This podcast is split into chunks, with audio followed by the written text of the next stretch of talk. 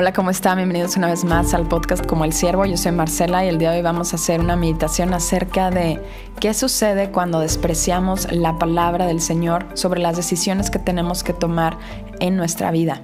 Pues la respuesta es que hay consecuencias. Y quiero repasar eh, sobre este versículo, sí, que es de 2 Samuel 12:9 que dice, "¿Por qué pues despreciaste la palabra del Señor haciendo lo malo delante de sus ojos. Y esto fue algo que le dijo el profeta Natán a David. David fue uno de los reyes más destacados de la Biblia. De hecho, eh, David es mencionado como un hombre conforme al corazón de Dios.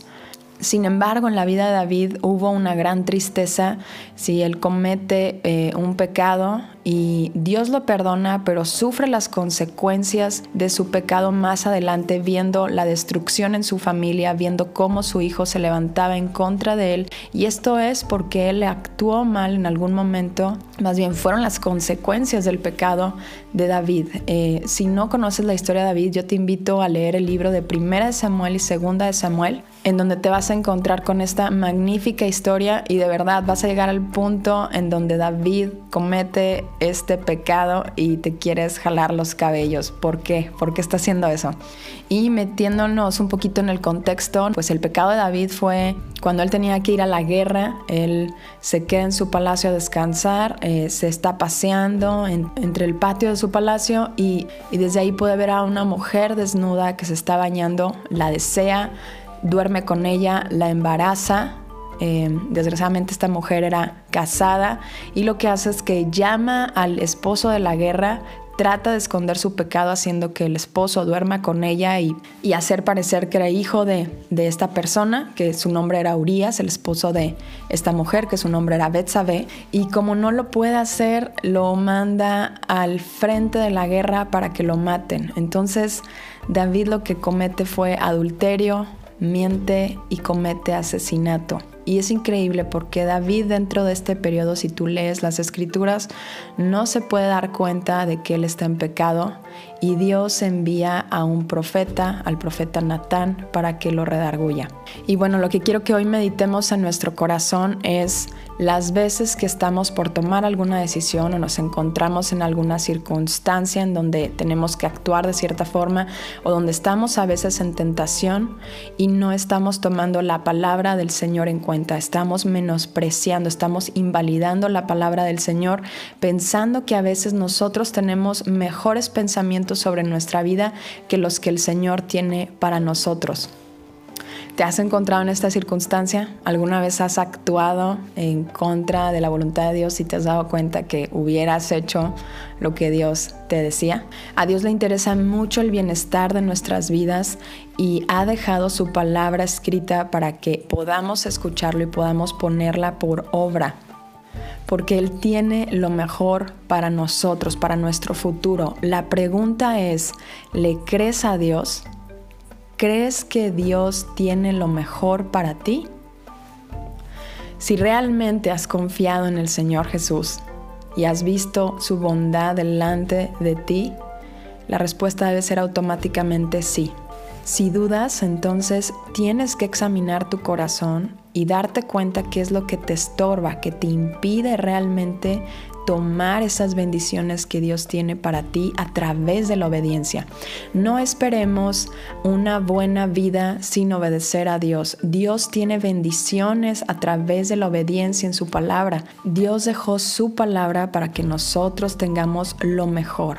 La pregunta es otra vez, ¿le crees?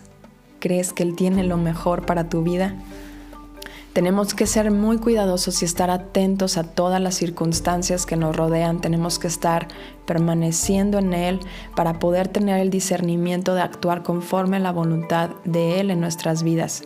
¿Cómo podemos saber cómo actuar? Leyendo su palabra, meditando en su palabra para saber qué es lo que Él tiene para nosotros, cuál es el discernimiento y cuál es la sabiduría y la inteligencia por la cual debemos de obrar. Ahora, tomando en cuenta las personas que a lo mejor antes no conocían a Dios y están sufriendo las consecuencias por su pecado, no sé, a lo mejor ahorita te encuentras con dolor en tu corazón por haber tomado decisiones incorrectas con alguna situación, alguna persona, yo te digo que Dios puede sanar esa área de tu vida. Yo te lo digo en carne propia, Dios tiene el poder y tiene todo lo que necesitas, solamente hay que realmente entregarnos a Él, realmente tenemos que disponer nuestro corazón para, hacia Él para que Él pueda sanar nuestras heridas que tenemos. Él no quiere que tengas heridas todo el tiempo, sino Él quiere sanarte y Él quiere que dejes de ver atrás y mires hacia adelante.